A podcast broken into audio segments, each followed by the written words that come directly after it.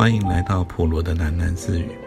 不论你在何处听到这个节目，都可以到 First Story 这个平台上面找到我的频道，并留言回馈。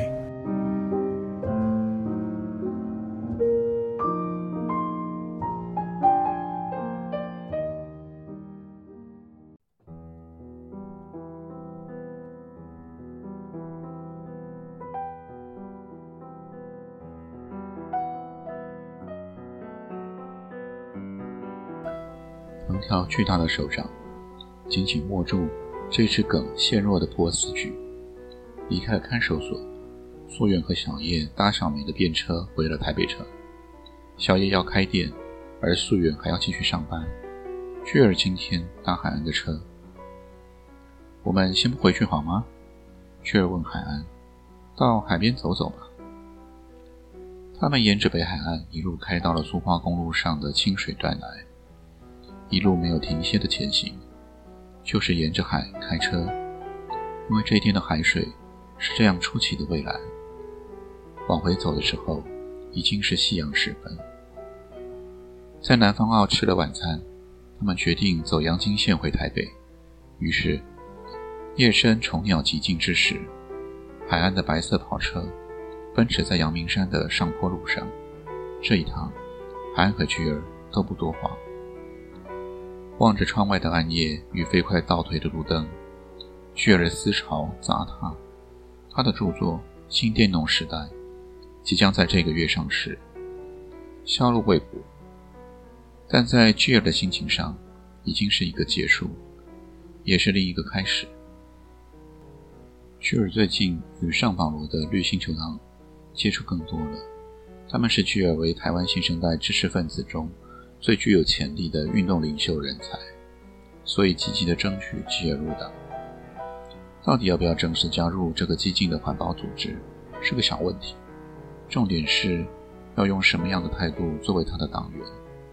像上保罗那样切断自己的成长根系，变成一个纯粹的社会运动者吗？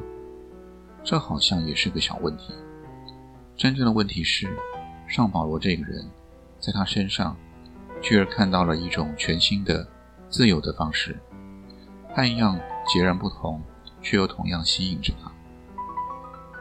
上保罗和他所认识的所有人都不同，他拘谨，但是磊落；他忧愁，但是积极。上保罗和海岸尤其不同，后者有绝对优势的条件，可是他并不分享给世界。巨儿看了一眼专心飞车中的海岸。到如今，他还是不认识他。这是一个自私无情的专心致志的人，那种专心的程度，叫人佩服的不知该如何置评。就在这时候，海安猛力把车子打横，尖锐的刹车声划破了山路上的死寂，车身横着向左急冲而出马路，撞碎了水泥栏以后，翻下了山坡。巨儿甚至来不及尖叫。天旋地转的猛烈撞击中，仿佛海安俯过来用身体护住了他。恐怖的爆裂声中，整辆车翻滚、扭曲、撕裂，巨儿昏眩了过去。公路上恢复了寂静，深夜的山上没有其他的车辆。海安的车子在柏油路上留下了一道深刻的刹车痕，痕迹直达山坡边，而山坡再下去是一个深谷。没有人看见这个车祸，除了那一只瑟缩的母狗和依偎在它脚下、四肢柔软、呜咽的乳狗。没有人看见海安差一点撞上了马路中的这一窝狗。如果不是他猛力将车子打横的话，寂静的山路，寂静的黑夜，坡边的小树丛窸窣地摇动着。海安染满鲜血的手攀住了一根树干。他爬了上来，他单手托着昏迷的巨儿，将巨儿拖到了山坡边后，海安也倒下了，他的双唇像纸一样白。山坡下传来了他的坐车坠落山谷的轰然巨响。巨儿转醒了过来，很不明白眼前的处境，那么多人影在眼前晃动，那么多嘈杂的声音，但是没有人理会他。旭儿的额头前有像火钳烫着一样，刺痛不甘。他用手一摸，才发现额头上包覆了厚厚的一圈纱布。旭儿漂亮的额头站裂了一道横过来的人字形伤口，一共缝了二十二针。旭儿转头看看左右，感到一阵晕眩。这显然是一座医院，他显然还躺在急诊室中。现在大约天刚亮，急诊室里横陈着病人，大都狼狈不堪。病床不够，有两个不知道受了什么伤的人，缩着身躺在候诊椅上，还是没有人理会他。四周都是陌生的人。他渐渐回想起了车祸，前半段的撞击和翻落山坡的场面。历历在目，之后的只有声音上的记忆。车子悬挂在枝桠上，树枝一根根折断的爆裂声，像小河一样涓流在耳边的奇怪的水滴声。司机，有人猛力蹭击着车窗上的声音，车子摇摇欲坠的吱嘎声，又一声猛击，有人扯着他。从碎车窗中拖出，碎车体勾破了她的裙子的裂波声。却是从病床上弹跳而起，泪如雨下。他大喊：“海安！”在医院狭窄的甬道里疾奔，带着蓝色的冰冷灯光，一盏盏的映照在甬道上。慢一点，小姐，你慢一点。护士气喘吁吁地追着。他提着一只点滴瓶，小心你的点滴啊！巨儿一把扯下了手臂上的点滴针管，把护士抛在脑后。他跑到了加护病房区域的管制门口，推开阻拦他的皱着眉的护理长。他从透明的病房门门扇中找到了海安。海安沉睡中一般的躺在满布电子仪器的病榻上。他裸着的胸前裹满了白纱，一具帮补一样的机器，正有节奏的将空气打到他的透明面罩里。暗红色的血浆包透过点滴管注射到他伤痕累累的手腕上。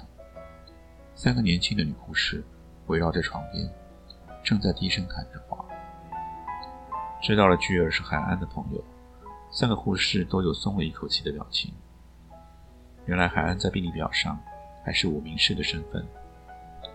护士们告诉巨儿，海安断了几根肋骨，左锁骨也撞断了，胸腔大出血，刚才动完手术，真的很险啊！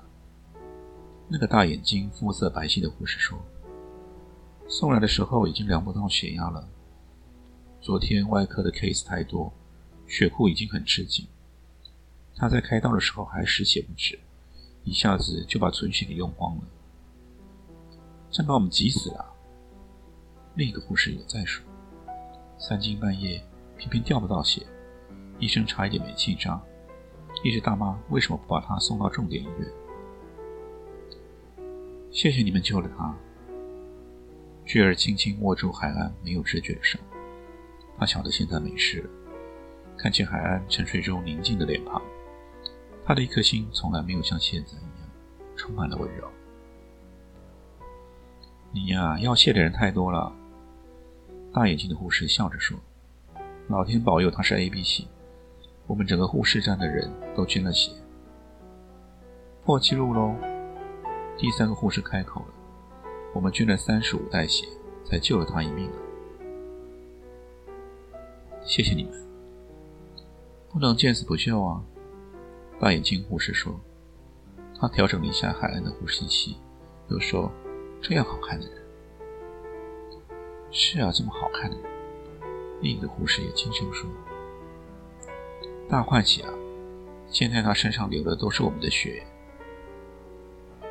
大眼睛护士拍拍了海岸的脸颊。医生走了进来，这留着小胡子的医生对自己的手术满意极了。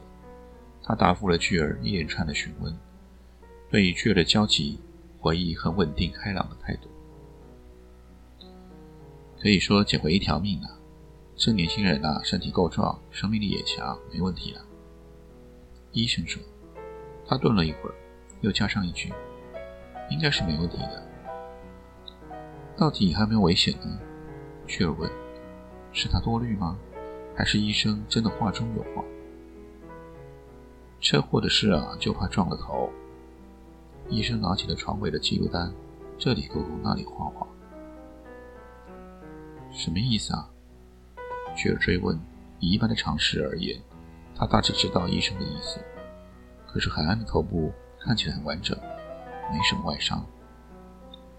观察一阵再说啊，先等他醒来，醒来就没事了。医生说。居尔觉得这医生开始有点心不在焉。医生大体上看了一下海安床前的仪器，又说：“不用担心，死不了的。”医生走了，三个护士帮海安调弄的床褥。又用毛巾擦了他的四肢，动作都非常轻柔。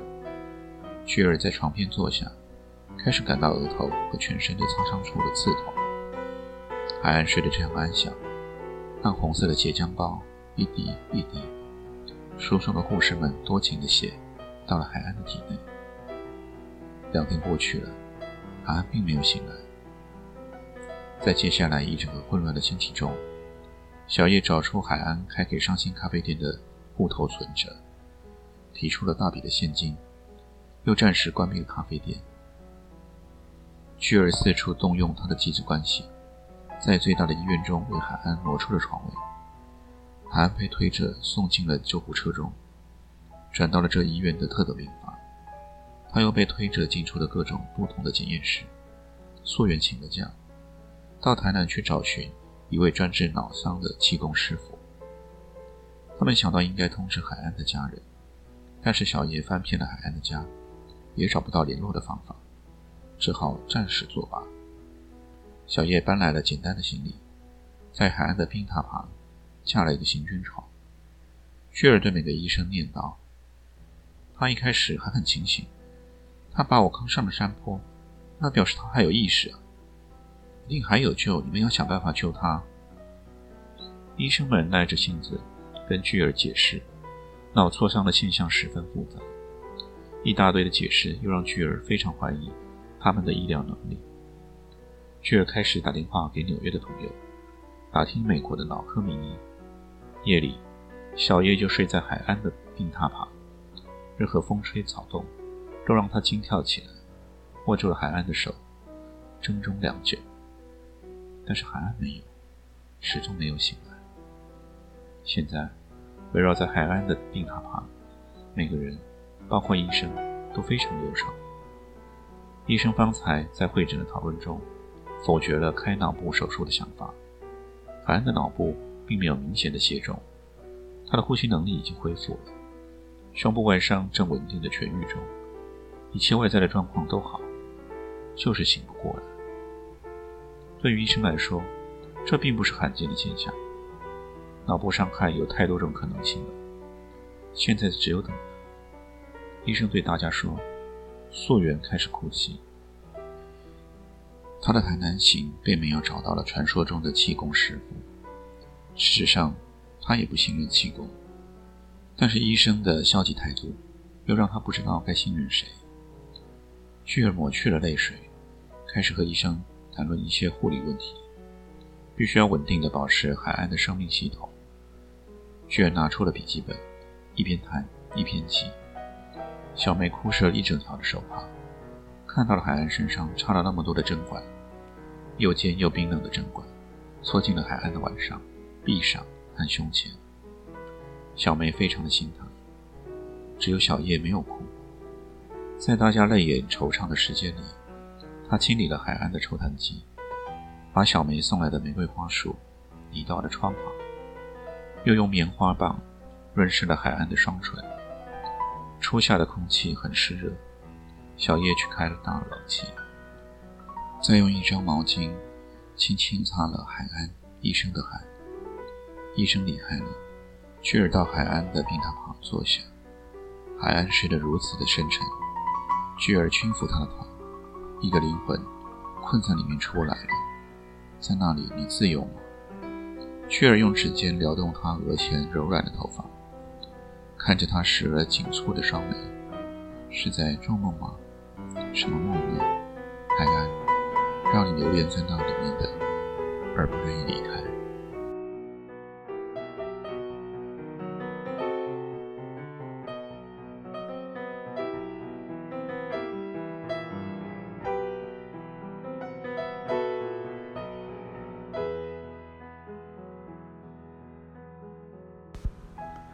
今天先听到这里，我们改天见。